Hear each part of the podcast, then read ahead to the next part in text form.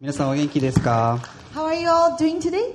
えーここにもねたくさんの方が集まってますしそしてオンラインで今それぞれのお家でまたいろいろな会場で今日は、えー礼拝を守っていることを感謝に覚えています So I'm very grateful that so many of you are here with us today, as well as those of you online and watching us. It's great to be able to worship God with you. きっと向こうで手を振っていることと思いますが I trust you are waving your hand on the other side. さあ、えー、私にではですねあの自慢できるとても嬉しいことが一つあります。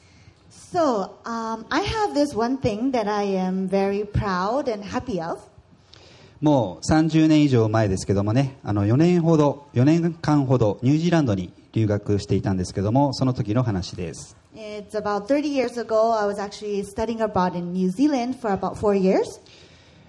40年もの日本での宣教活動を終えてニュージーランドに帰っていった、えー帰ってからも日本人に福音を伝えたいと願って日本人教会を開いていたラウンドヒル先生という方がいたんですけども、えーでその方が私をじっと見てこう言ってくれました There was a teacher uh, whose name was Mr. Roundhill. He served as a missionary in Japan for over 40 years and went back to New Zealand and he actually started a Japanese church because he wanted to 続いて、to serve the Japanese people. And so this Mr. Roundhill looked at me and said this. ヒロシさんを見ているとバルナバを思い起こしますね。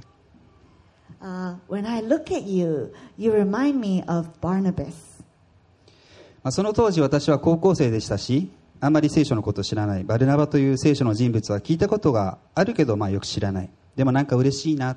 感じた程度でした。Back then, I was only a high school student, and I probably heard of Barnabas in the Bible, but wasn't quite sure what he did. Um, I was just kind of like, "Oh, that's sweet of you. Thank you." しかし信仰を持ってから30年近く経った今ではこの言葉がどんなにありがたいかとかそして言いようもない喜びとなって私の中で宝物宝物となって残っているんです But after becoming a Christian, and it's been already 30 years, but I have come to realize how terribly grateful these words were to me, and it's become a treasure of mine.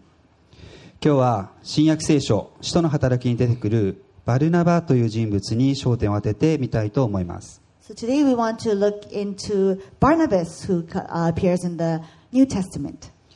使徒の働きを読むとき初代教会の時代に実に多くの人々が生き生きと描かれているまあ姿を見ることができますので私はこの使徒の働きが大好きです So to, today we're looking at the book of Acts, but in the book of Acts we can see that a lot of uh, the apostles and people that serve God were very lively in their works, and it, I like reading it. でねこの聖書の名脇役シリーズの一つとしてピックアップしましたけども私にとっては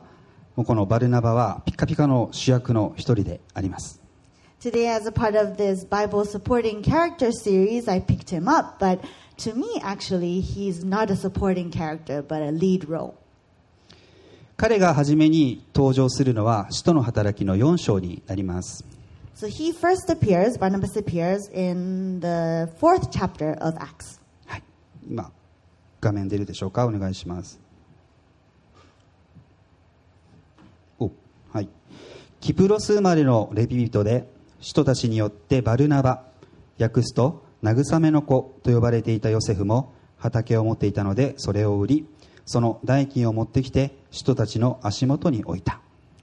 Joseph, a Levite from Cyprus, whom the apostles called Barnabas, which means son of encouragement, sold a field he owned and brought the money and put it at the apostles' feet. バルナババルナバって言ってますけどもまずもって彼の本名はヨセフであります So we call him Barnabas, Barnabas, but his actual name is Joseph. ジョセフ、ね、なんか突然普通の人になっちゃいましたけどもすごいのは人たちからあだ名をつけられたっていうことです So all of a sudden, Joseph sounds like a super normal name. But um, what's really cool is that he had a nickname given to him by his other apostle friends. なんかねあだ名で呼ばれるっていいじゃないですか、まあ、信頼されているというか、えー愛されているというか Isn't it nice to have a nickname? It feels like, you know, you're trusted and loved. 我らのタンタン牧師も、まあ、もはや本名を知らないんじゃないかっていうくらい皆さんあだ名で、まあ、呼んで浸透してますけども Like our pastor Tantan, um, I believe maybe some of us don't even know his actual real name because everyone calls him Tantan. バルナバがすごいのは単に、名前の発音をもじって例えばジョンジョンとかジョジョとか呼ばれているわけではなくって、えーまあ、ジョジョ大好きですけども その人となりを表すバルナバ、まあ、ギリシャ語ではバロナビス癒しの子慰めの子という意味の言葉で呼ばれていたんです。Um, what's great about Barnabas and his nickname is that it wasn't like a nickname kind of wording his actual name, Joseph. It wasn't like Jojo or Josephine or whatever, um, although that's also a cool name. Um, his name uh, came from the, it, it was like a nickname that expressed his character, which was in Greek, bar, Baronabis. Um, it means the child of healing and the child of comfort. 例えば私ヒロシが、 まあ、バレナバのように優しくてもう人格が出来上がった人だったら優しいみたいな名前で呼ばれるわけです So, for example, um, say. I was very kind and nice to everybody, and everyone knew that, so everyone called me kindy or nicey, kind of along those lines, right? カインディいいですねなんかね、まあ、とにかく1行目から分かることは名前からしてバルナバは人々に愛されて信頼されてそして尊敬されていた人物であったということです So, starting from the first line in chapter, um, in this uh, verse, chapter four, we know that Barnabas was loved and trusted by the people around him. またその人格を裏付けるように彼は持っていた畑を売ってそのお金を教会に捧げたと書かれています It also says he sold his field that he owned and brought the money to the church um, in this verse. 当時教会は財産を共有していた、まあ、一つのコミュニティのようなものでしたので、まあ、バルナバが教会に対して経済面でも大きな貢献をしていたということであります So back then, the churches uh, they shared their finances together. So that this also means that Barnabas was a very huge supporter of the church. まあ、そんな人格者バルナバなんですけれども彼がキリスト教会にもたらした、まあ、最大と言ってもいい大きな働きっていうのは何といってもあのパウロを見出してそして表舞台に引っ張り出してきたことです So this man of good character, Barnabas, I believe his biggest achievement was that he found or he sought Paul and brought him to center stage. まあパウロがいなければキリスト教がまあこの世界に広まることはありませんでしたしまあパウロは新約聖書の半分ほどを書いた人物ですので聖書も今のような分厚い形で残っていくことはなかったでしょう So this Paul, um, without him, the Christian community or Christianity wouldn't have become so big. And he also wrote almost half of the New Testament. So obviously the Bible wouldn't would be as thick as it is if it weren't for him. こんなパウロはバルナバがもしいなかったらここまで活躍することができなかったと言えるんです But this Paul, without Barnabas, he wouldn't be where he is. つまりもっと言えば現在のキリスト教があるのはバルナバのおかげであるということができます So big picture, we can say the Christianity we have today is thanks to Barnabas.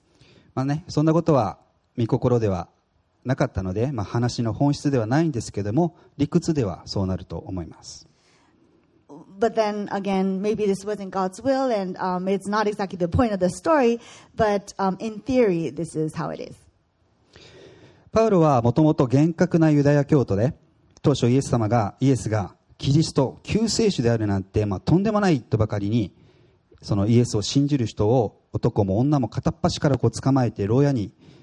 入れて迫害をしていた人物です So originally, Paul was a very strict Jewish person, and um, he did not trust that Jesus Christ was the Savior or the Messiah, and so he would find all men, women, children, whoever that believed in Christ, and would persecute them.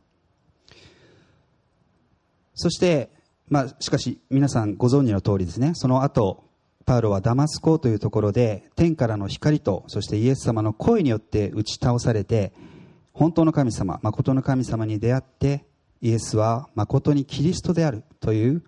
まあ、全く信仰を得て逆に証を始めていったんです But as we all know, he was later on uh, traveling to Damascus and Damascus, and uh, Christ blinded him, and he became powerless. And then he finally came to trust that Jesus Christ was the Savior.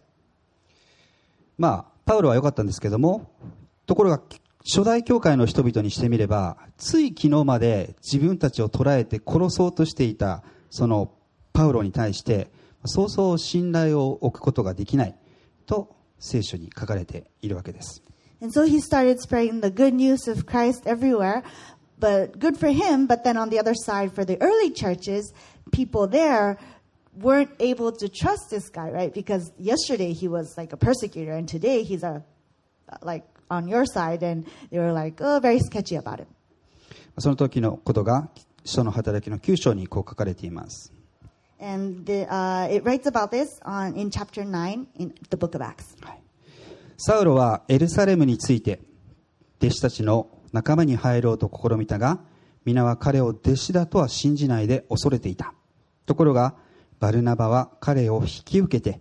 使徒たちのところへ連れて行き彼がダマスコへ行く途中で主を見た様子や主が彼に向かって語られたことまた彼がダマスコでイエスの皆を大胆に述べ伝えた述べた様子などを彼らに説明したそれからサウロはエルサレムで弟子たちと共にいて自由に出入りし主の皆によって大胆に語った。When he came to Jerusalem, he tried to join the disciples, but they were all afraid of him, not believing that he really was a disciple. But Barnabas took him and brought him to the apostles. He told them how Saul, on his journey, had seen the Lord and that the Lord had spoken to him, and how in Damascus he had preached fearlessly in the name of Jesus. So Saul stayed with them and moved about freely in Jerusalem, speaking boldly in the name of the Lord. He talked and debated with the Hellenistic Jews, but they tried to kill him. ここ今サウロと言ってましたけどもこれサウロがパウロという意味です。So here it said Saul, but Saul is also Paul. まあこの箇所でバルナバが連れてという、まあ、来たんですけどもその連れてという言葉は語源的に自分が前に立って積極的に強く掴んで来てあげたという意味であります So here it says um, uh, Barnabas took him, took Paul over, but the word took uh, originally it means um, to pull someone to stand before them and pull them towards something proactively. また人たちの前で一つ一つ丁寧に説明をしてあげたんですね And it also says that Barnabas spoke to everyone um, very um, distinctly about what he was about to share. バルナバがこのように情熱を持ってパウロを弁護してあげなければ初代教会がパウロを受け入れることは到底無理な話であったわけです So without Barnabas standing with Paul and speaking for him, the early churches wouldn't have accepted him as their friend. バルナバは、まあ、教会初代教会にいるペテロやヨハネといった大使徒たちを決して恐れることなく正しい物事パウロの正しい出来事を伝えることができる判断力とそして勇気を持った人でありました So we can see that Barnabas was a man who had uh, discernment and courage because he was able to stand before um, John and um, uh, uh, Peter and all the uh, great apostles and speak the truth about what happened with Saul. まあもしかしたらパウロ自身も自分が犯してきた罪のゆえにあ私なんかが今更教会の仲間に入れてもらえることなんかできないんだろうなって孤独を感じていたかもしれません Maybe Paul himself might have been feeling um, a loneliness, being like, oh, they're probably not going to accept me because of what I actually did before. しかしパウロ自身もここでバルナバを通して初めて罪を許されて全てを受け入れてくれる神様の愛を体験したのです But I believe that Paul learned or experienced for the first time through Barnabas the love of Christ that would accept him and love him and take him through wherever. かつては敵であった自分を害を与えるものであった自分を許して受け入れてくれる安心をここで体験することができたのです。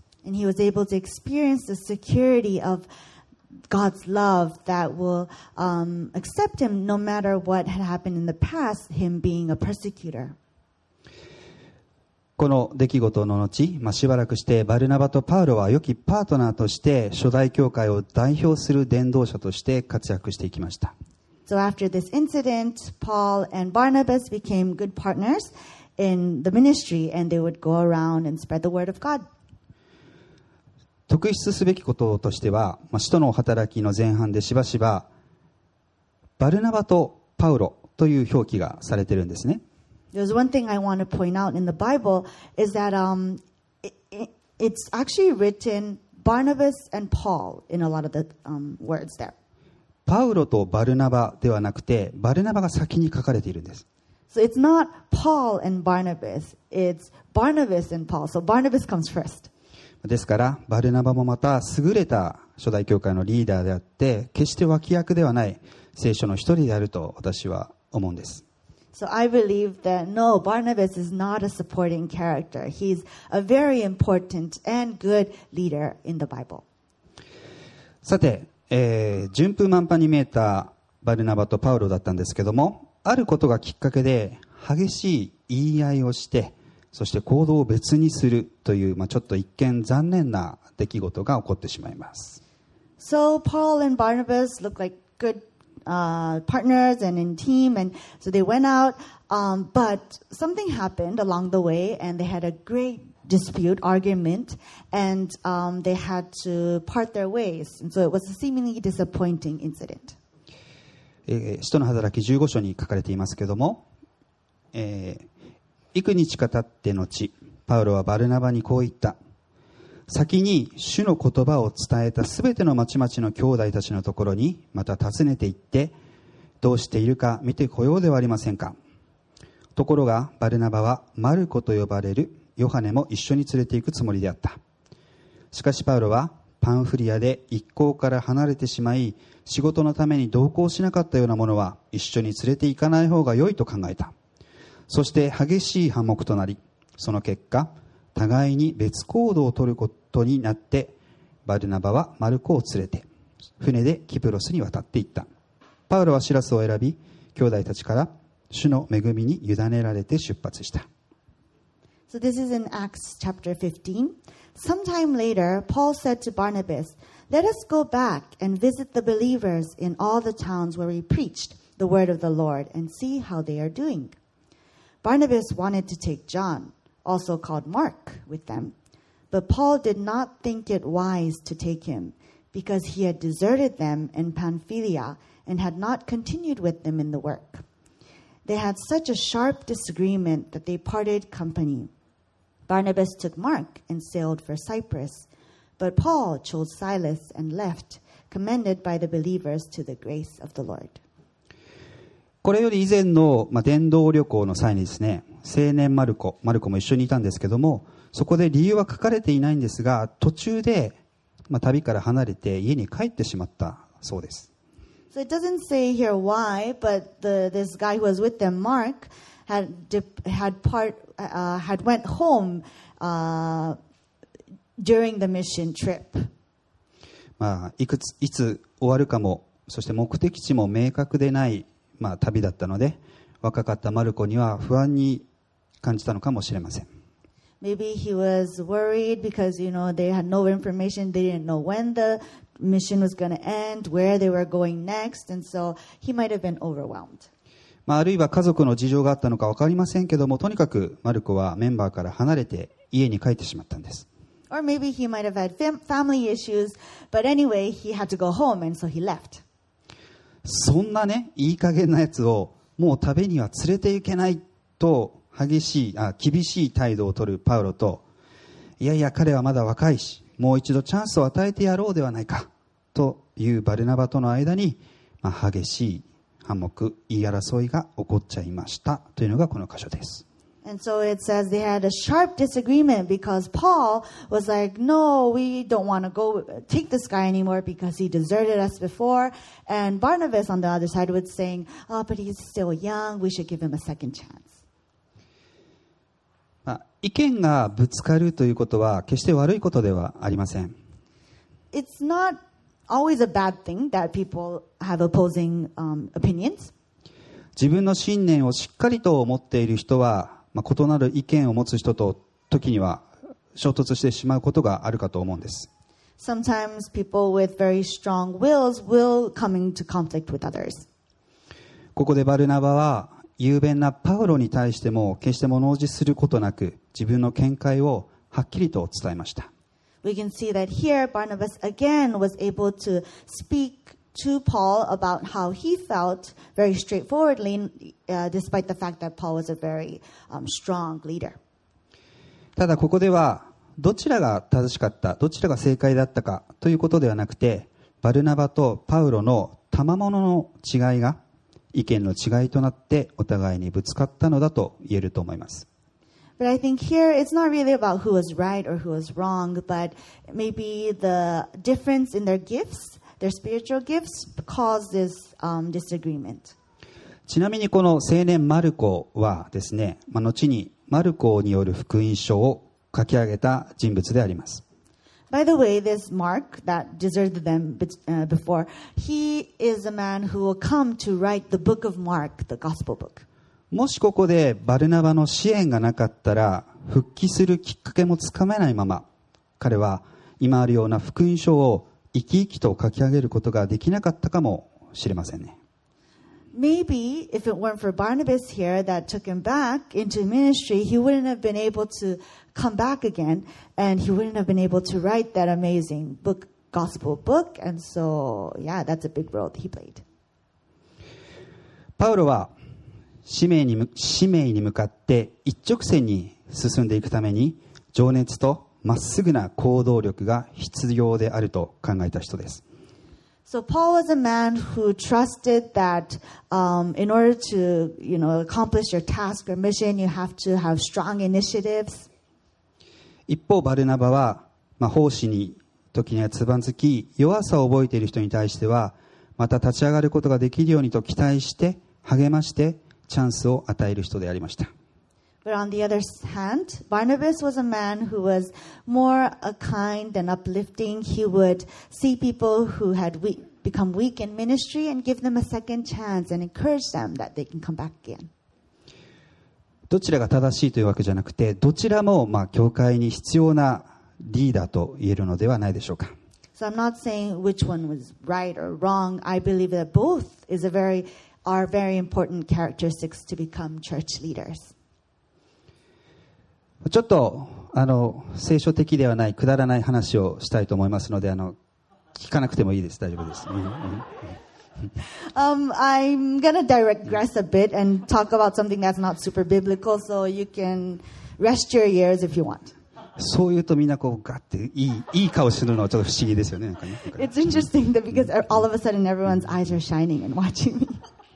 あの私はあのサラリーマンですので会社人間ですので例え話が会社の上司だとまあしっくりくるわけです I am a businessman, and so I work in a company. It's actually very um, easy for me to understand when the parables uh, concern company. パウロが私の上司だったらどうでしょうか So I'm thinking, okay, what would it be like if Paul was my boss? 彼は泣く子も黙るスーパーエリート営業部長です So he is a super elite manager that um, you know people would um, shut up and listen to. ガリガリのこう知識とそして熱意でもってあらゆるところに飛び込み営業をかけて時には喧嘩しながらも仕事を大成功させていくタイプの人です He would have very acute knowledge and he would, you know, knock on doors of lots of big business companies and get those contracts.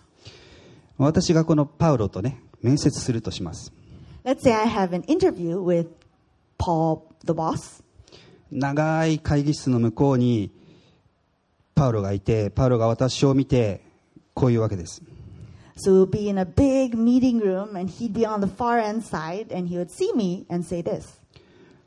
ヒロシ、お前はこのミッションのために一体何ができるんだろうかどんな能力と熱意でこの課題を乗り越えるつもりなんだ So, Hiroshi, what are you able to do to accomplish this mission or task that we have ahead of us? What are you going to give to us, put on the table? ね、そうやって一方的に語りかけてくるんですけども、まあ、悪気がなくてもすごい完全な、なんて言うんだろう、パワハラ、モラハラ的あ圧力を感じるわけです。 How much skill do you have? How much passion do you have? And so he might not mean it, like he, he, he might not mean bad, but it would kind of be power harassment in Japan. 能力がなければ俺の背中を見てついてこい。無理ならまた出直し出直し来いと言って、まあなんか気が弱い私なんかはこう萎縮しちゃう、なんかしょうがない、かわいそうになってくるんですね。So he'd be like, oh, you better work for your dear life. And if you can't do it, you better come back again and, you know, look yourself back and come back again. And, um, as a coward that I kind of am, I would be very, I would shrink down. まあ実体験もなんか混ざってますけどもさて一方バルナバがもし私の上司だったらどうでしょうか So that's kind of true real life experience a little bit in there. But anyway, what would happen if Barnabas was my boss?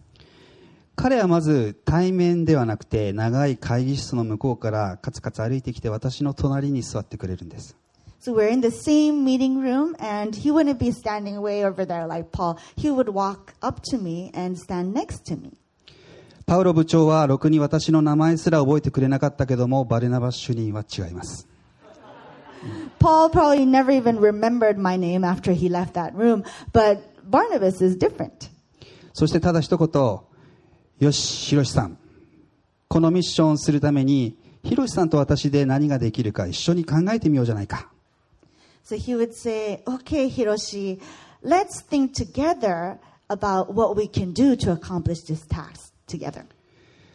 同じ目線に立って一緒に私と一緒に仕事を進めていってくれそうな気がするんです So he would stand on the same page as me and we would be able to work together to do this work. まあかなり偏った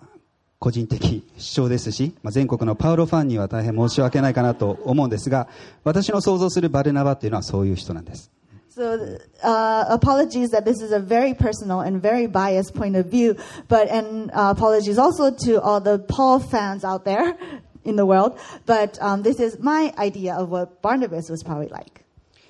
時は前後しますがバルナバにまつわるエピソードとしてこんな素敵な箇所があります So we're moving a little bit back in time, but uh, this is another episode that concerns Barnabas. えー使徒の働き11章です。この知らせがエルサレムにある教会に聞こえたので彼らはバルナバをアンテオケに派遣した。彼はそこに到着した時神の恵みを見て喜び皆が心を固く保って常に主にとどまっているようにと励ました。彼は立派な人物で聖聖霊と信仰に満ちている人であった。こうして大勢の人が主に導かれた。バルナバはサウロを探しにタルソへ行き彼に会ってアンテオケに連れてきた。そして丸一年の間彼らは教会に集まり大勢の人たちを教えた。弟子たちはアンテオケで初めてキリスト者と呼ばれるようになった。This is in Acts chapter 11. News of this reached the church in Jerusalem, and they sent Barnabas to Antioch. When he arrived and saw that the grace of God, what the grace of God had done, he was glad and encouraged them all to remain true to the Lord with all their hearts. He was a good man, full of the Holy Spirit and faith, and a great number of people were brought to the Lord. Then Barnabas went to Tarsus to look for Saul, and when he found him, he brought him to Antioch. So for a whole year, Barnabas and Saul met with the church and taught great numbers of people. The disciples were called Christians first at Antioch. メッセージノートの一つ目を書き込んでください、えーバルナバは聖霊と信仰に満ちている人であった So please write in your message notes. The first point is Barnabas was a man full of the Holy Spirit and faith. And apologies to English readers, the answer there, but you can, you know, yeah, take notes. はい。このアンテオケと呼ばれる地方で、主を信じる人が多く与えられてきました。So here it says in Antioch, a lot of people came to believe in the Lord. そこで使徒たちは指導者としてバルナバをそこに派遣したわけです And so the leaders sent Barnabas as the leader there. バルナバは途中で合流したパウロと一緒にそこで1年間、まあ、しばらく生活をしたわけです。ここで注目したいのはなんとこのバルナバをはじめとするアンテオ家の人々に対して世界で初めてキリスト者すなわちクリスチャンと呼ばれるようになったということです。So we want to take note here that it says here the disciples there, including Barnabas and the people there, were first called Christians. So this was at Antioch. They were called Christians first in this place. なぜ人々はこのバルナバたちのグループを見てこの人たちをキリスト者と呼ぼうと思ったのでしょうか So why was it that people saw, saw them and st- decided to call them Christians? それはバルナバのように彼らが精霊と信仰に満ちていたからであります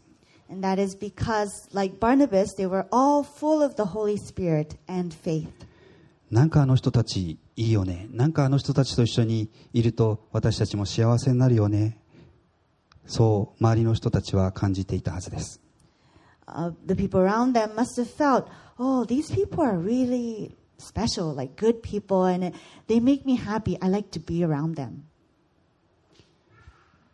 バルナバの、立派なことを今お話ししてますけどもバルナバはもともとイエス様が地上で生きておられた時からの弟子であったと言われています So now I'm sharing all these good things about Barnabas, but um, we can we also know that uh, Barnabas was one of the disciples back when Jesus was still alive. でも昔からそのこのように影響力のある人ではなくて、まあ、ペテロたちと同様おそらくイエス様が十字架にかかって死なれた時は恐怖と絶望に打ちひしがれていたと感じられるんですか考えられるんです But he wasn't uh, as influencing as he is here in the book of Acts. He was probably like Paul and the rest of the disciples when Jesus was around, when he was put on the cross and had to die. He must have been very devastated and in full of fear. しかしバルナバをはじめ初代教会の人たちがここまで力強くイエス様のことを明かしできるようになったのは今読んだような精霊と信仰に満ちていたからであります But uh, Barnabas, having grown this much and becoming mature, and all the people around him too, the other leaders, able to preach the word of God very boldly to the people around them, was most likely or very much because of the Holy Spirit that filled them. 新約聖書のこの使徒た使徒の働きという箇所は別名精霊の働きとも呼ばれています The book of Acts in the New Testament, it's also called the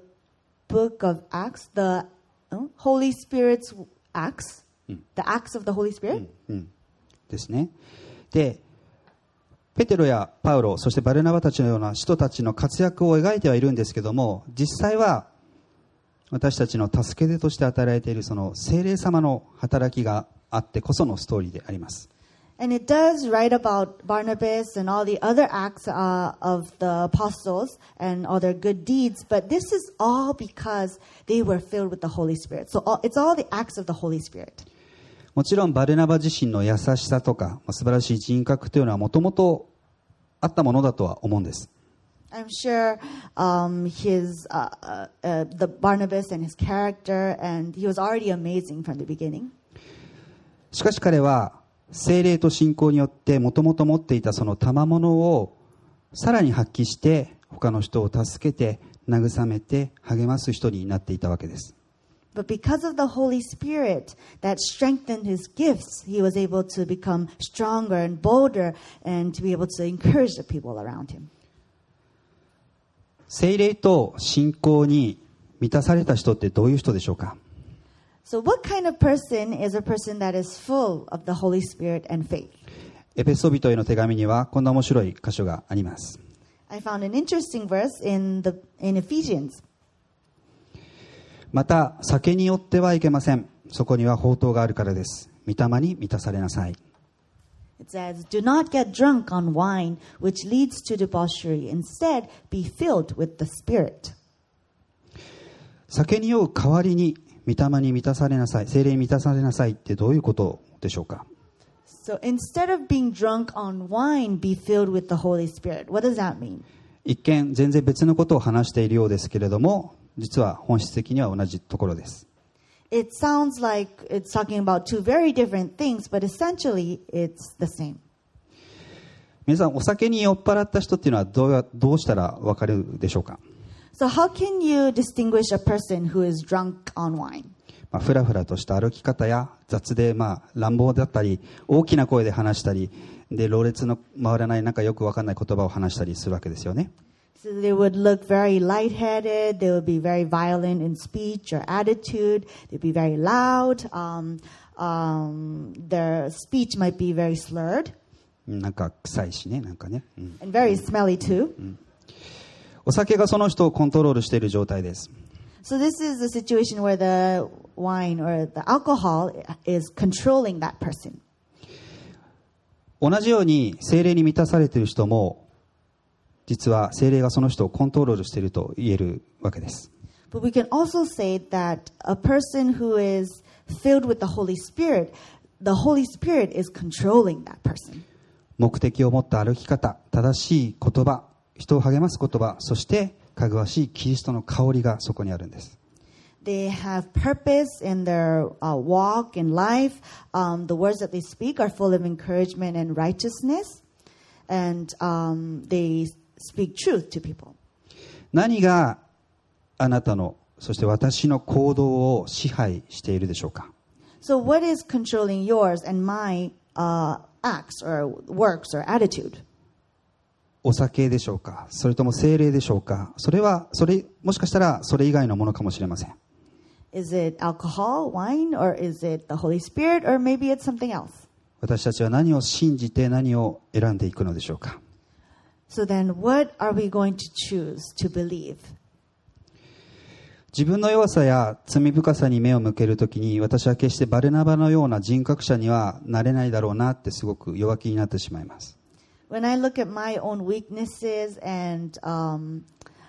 faults, I really feel like, oh, I would never be able to be a, a man like Barnabas. 人々に慰めと励ましを与えるような人にはなれないとすごくがっかりしてしまうんです It disappoints me because I feel like, oh, I would never be so good to be able to encourage and heal people. でもただ祈りの中で 私ではなくてイエス様あなたらなあなたならできるんですと従っていく信仰を選んでいくときにイエス様ご自身がキリストの香りを私から放ってくれるようになると聖書は教えています But the Bible does say that when we, in our prayers, trust in the Lord and ask God to, to be God through us, um, we will be able to um, share His scent, His aroma to the people around us. 第2コリントにこんな見言葉があります。しかし神に感謝します。神はいつでも私たちを導いてキリストによる勝利の行列に加え至る所で私たちを通してキリストを知る知識の香りを放ってくださいます。私たちは救われる人々の中でも滅びる人々の中でも神の前にかぐわしいキリストの香りなのです。But thanks be to God who always leads us as captives in Christ's triumphal procession and uses us to spread the aroma of the knowledge of Him everywhere. For we are to God the pleasing aroma of Christ among those who are being saved and those who are perishing. This is from 2 Corinthians. メッセージノートの2つ目書き込んでください私たちも かぐわしいキリストの香りとなることができます So please write in your second point in your me- message notes we too can be the pleasing aroma of Christ. 私あの基本的に良い匂いが大好きなんですけどもいい匂いっていうのはそこにあるだけで周りの人をリラックスさせて時には励まして前向きな気持ちにしてくれる力があると思います I usually like things that smell very good, and because um, it's very relaxing, and whenever you know we uh, encounter those smells, it brightens our day, right? もし私たちがキリストの香りを香りとなることができるのであれば私たちもまたバルナバのように周りに良い影響を与えていけるクリスチャンとして歩んでいくことができると思うんです So I believe if we are able to be that pleasing aroma of Christ, then we too can be like Barnabas, an encourager and comforter to the people around us. チャールズ・プライスという、まあ、私が尊敬するメッセンジャーが一人います。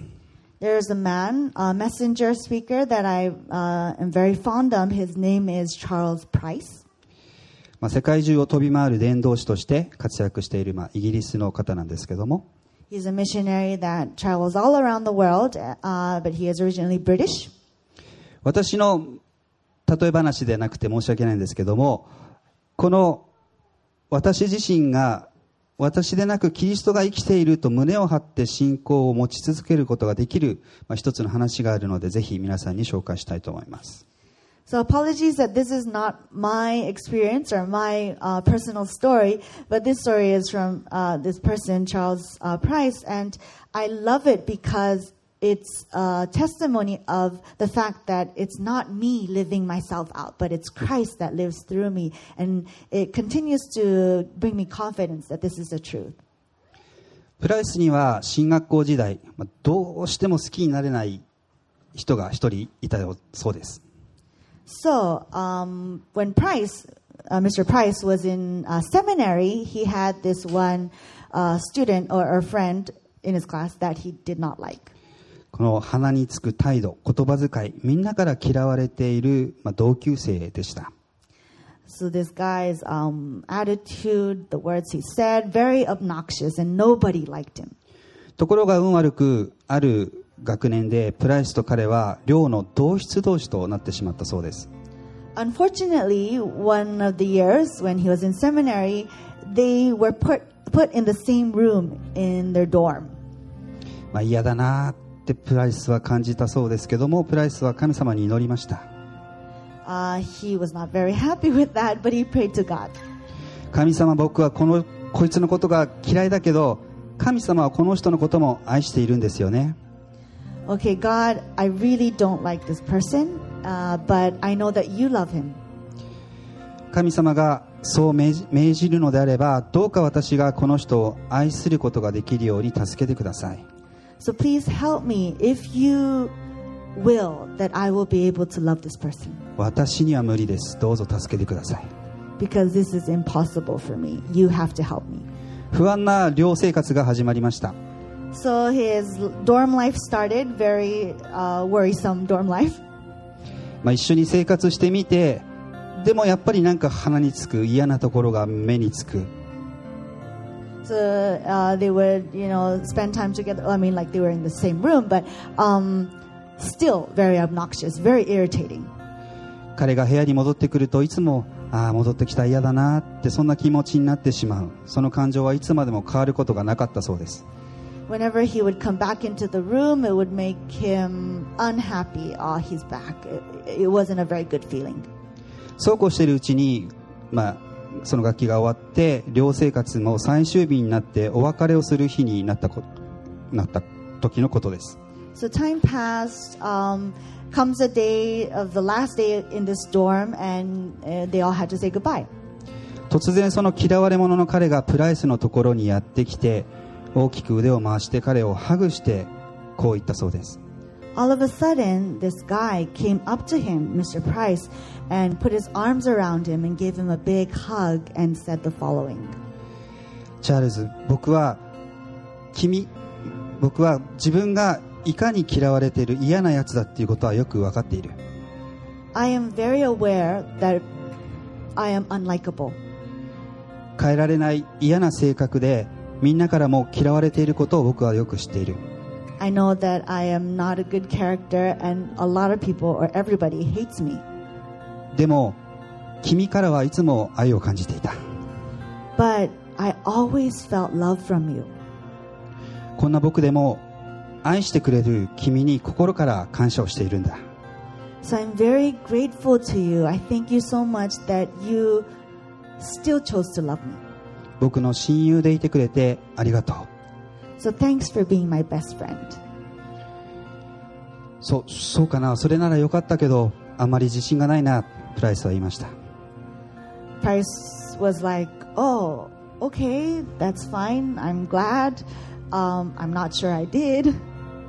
その後プライスは部屋に戻って大声で泣いたそうです。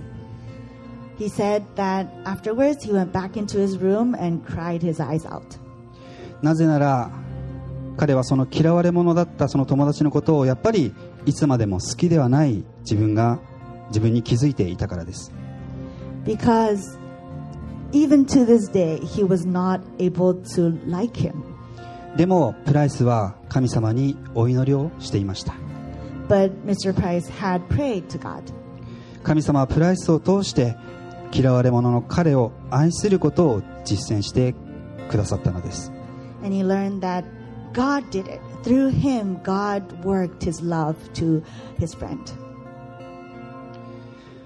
弱きを助け正しいことを伝えて周りの人を励まして安らぎを与える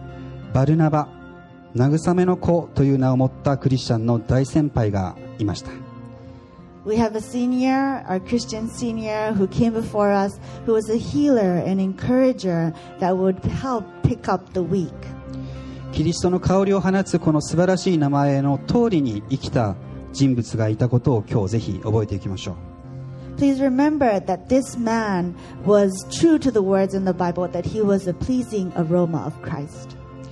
そしてこのバルナバという名前が彼ヨセフだけのものではなくって今ここにいる私たち一人一人にも与えられる与えられるべきそう呼ばれるべき名前であることを皆さんに覚えてほしいと思います Please also know that this name, Barnabas, is not just Joseph Barnabas' name, but it can also be all of our name, our nicknames as well. 私たちもクリスチャンと呼ばれるものになりましょう So let us too become Christians. ただの、まあキリスト教の一信者という意味ではなくってあなた自身私自身がイエス様とつながっている人となろうではありませんか So not just a Christ believer, a God believer, a religious person, but we too will be people who are connected, really connected to God. 助け手である精霊が私たちを通してキリストの香りを放つものと変えてくださるようにぜひ祈っていきましょう And let's continue to pray for ourselves that the Holy Spirit will work in us to change us to become pleasing aroma of Christ. 今皆さんがそれぞれ置かれた場所家庭や学校や職場において人々に影響を与えることができるキリストの香りを放つことができるクリスチャンとして用いられるようにぜひ今週も歩んでいきましょう And let's walk this coming week in our homes, in our workplaces, in our schools, uh, so that we can be that pleasing aroma of Christ that influences the people around us. お祈りします Let us pray. 父なる神様 Lord Father God, 今日私たちはバルナバの生涯を通して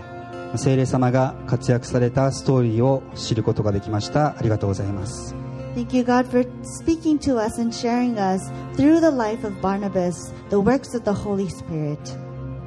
私たちもまた弱っている人つまずいている人を助けて導くそのバルナバの名前を受け継いだクリスチャンとして歩んでいくことができるように助けていてください Help us so that we can take on that name too, the name of Barnabas. Like him, we can pick up those who are weak, encourage them, and help them to walk forward. また私たちがそれぞれ置かれた場所においてキリストの香りをキリストの香りとして用いられていきますように助けていてください We also pray that wherever we are put this week, uh, we will be that pleasing aroma of Christ. 人々に愛とそして救いを知る香りを放つものとして私たちを通してあなたの愛を表していてください May we share that good smell, the smell of love and salvation, so that we can share your gospel, your goodness to others. そして今週の1週間私たちがそれを望んで求めることができるように助けていてください And God help us that we can seek that deliberately throughout the coming week. 皆さんの歩みの上に豊かな祝福がありますように心からお祈りいたします We pray, I pray that everyone will be blessed throughout this coming week. イエス様のお名前によってお祈りいたします Pray all this in Jesus name. 皆さんご一緒に Together we say アーメン Amen